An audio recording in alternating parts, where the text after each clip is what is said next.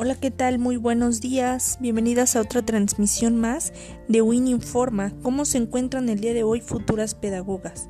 Hoy vamos a hablar de un tema realmente importante y más en este tiempo de pandemia, el cual es la comunicación educativa. ¿Se han preguntado qué sería de la educación sin comunicación? Claro que no existiría, ¿verdad? La comunicación y la educación son uno mismo porque no es posible la existencia de la una sin la otra, ya que el docente y el alumno son elementos activos que contribuyen en la solución de actividades, proyectos y adquisición de nuevos conocimientos, aprendiendo así unos de otros. Y es muy importante, ¿por qué? Porque podemos recibir una educación a distancia. Pero para ello, pues necesitamos de la tecnología, la cual los medios de comunicación también son muy importantes para tener una educación en línea.